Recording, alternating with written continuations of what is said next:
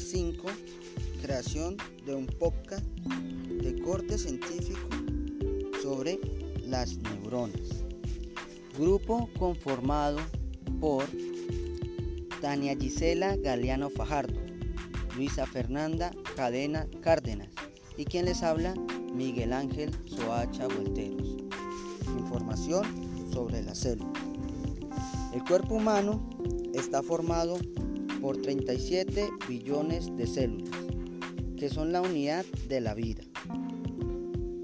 No es de extrañar que encontramos una gran diversificación entre ellas para poder llevar a cabo diferentes funciones, permitiendo completarse y cubrir las necesidades vitales de un organismo, como por ejemplo el mantenimiento de la estructura corporal, la nutrición y la respiración. Se estima que hay acerca de 200 tipos de células que podemos distinguir en el organismo, algunas más estudiadas que otras. Es por eso que conocer los tipos de células de las que estamos compuestos nos ayudan a entender cómo somos y de qué manera experimentamos las cosas. Este tipo de células se clasifican así. Células del tejido epitelial. En este grupo encontramos las células que forman parte de las capas más superficiales del organismo. Se subdividen en dos tipos. Tejido de recubrimiento y tejido glandular. Células del tejido conjuntivo. En esta categoría encontramos los tipos de células que forman parte del tejido de conexión y estructural del cuerpo. Células del tejido muscular. En este grupo únicamente encontramos un solo tipo de células que estructuran los músculos, encargados de la movilidad del organismo. Células del tejido nervioso. En esta categoría están las células que forman parte del sistema nervioso, tales como las neuronas. Esta clase de células es la principal del sistema nervioso, que tiene la función de recibir, conducir y transmitir los impulsos nerviosos. Células neurología. Conjunto de células con la función de dar soporte a las neuronas, como protección, aislamiento o medio a través de la cual ir moviéndose principalmente. Células conos. Células que se encuentran en la retina, que captan la luz de alta intensidad, proporcionando el sentido de la vista diurno. También nos permite diferenciar colores.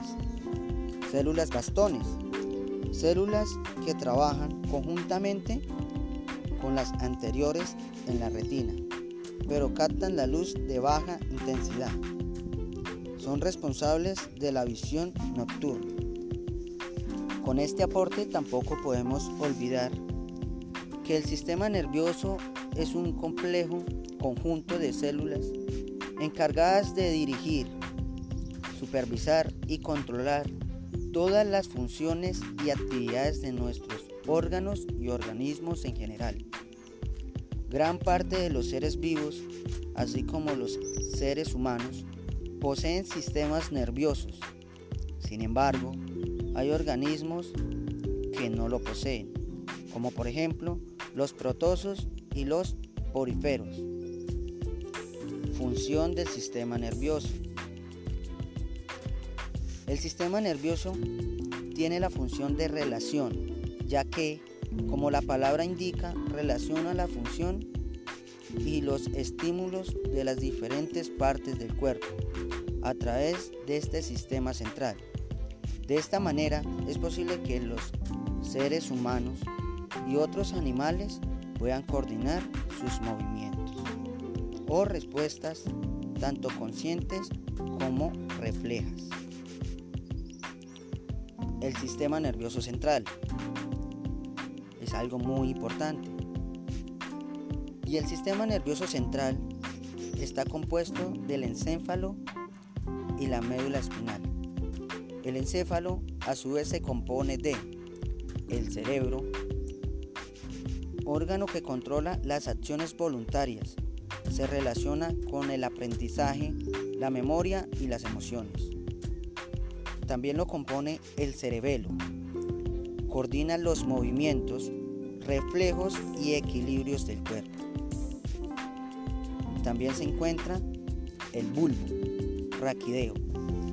Dirige las actividades de los órganos internos como, por ejemplo, la respiración, los latidos del corazón y la temperatura corporal.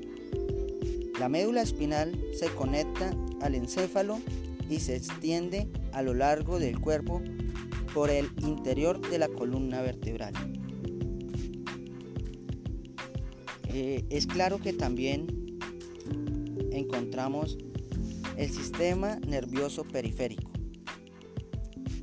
que engloba todos los nervios que salen del sistema nervioso central hacia todo el cuerpo. Está constituido por nervios y ganglios nerviosos agrupados en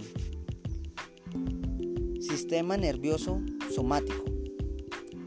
Comprende tres tipos de nervios, que son los nervios sensitivos, los nervios motores y los nervios mixtos. Sistema nervioso vegetativo o autónomo. Incluye el sistema nervioso simpático y el sistema nervioso parasimpático.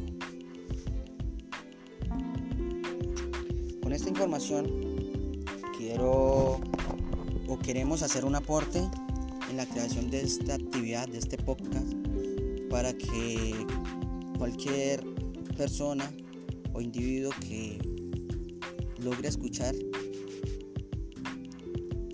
pueda tener un poco de conocimiento. Muchas gracias.